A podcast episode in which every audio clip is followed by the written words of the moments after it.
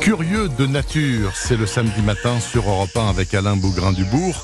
Alain, bonjour. Bonjour. Alors Bernard. écoutez, le petit Larousse vient d'intégrer, je ne le savais pas, le mot sentience. C'est ce que je prononce bien. C'est bien Sentience, oui. hein, c'est ça. Parmi les 63 500 mots présents dans la version papier. Pourquoi ça vous intéresse? Ça veut dire quoi déjà? Ah ben parce que c'est un événement.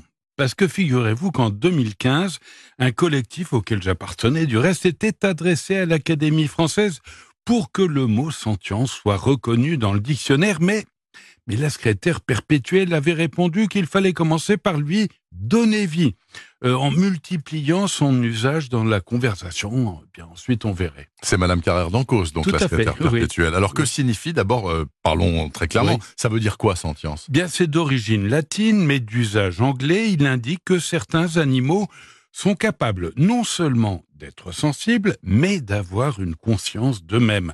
L'Union européenne a même identifié cinq degrés émotionnels qui correspondent au mot sentience.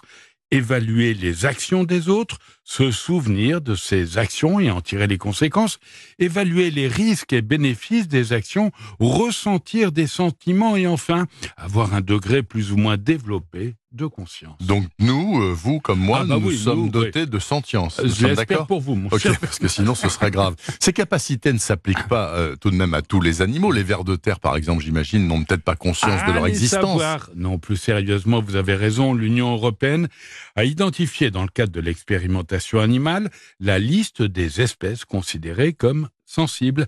Alors elle compte tous les vertébrés, les mammifères, les oiseaux, les reptiles et batraciens, mais aussi certains poissons, je vous rappelle qu'ils sont vertébrés aussi, et puis surtout plus récemment les céphalopodes Oui, comme les pieuvres, qui sont considérés comme les plus intelligents des invertébrés et qui servent, euh, qui servent du reste de support à de nombreuses expériences en neurophysiologie. Est-ce que d'autres mots liés au monde de l'environnement, au sens large du terme, ont Oui. fait leur entrée dans le Petit Larousse? Écoutez, en deux décennies, sont près de 5000 entrées qui ont coloré notre nouveau vocabulaire. Alors, dans la mouvance écologique, on note bioclimatique, croissance verte ou encore décarboné, mais on voit que le monde animal n'est pas oublié avec le terme bien-traitance animale euh, qui a fait son entrée ou encore véganisme et puis bien sûr antispécisme, Bien sûr. dont je rappelle que cela laisse entendre qu'il ne doit pas exister de différence entre les espèces et par conséquent de domination de l'homme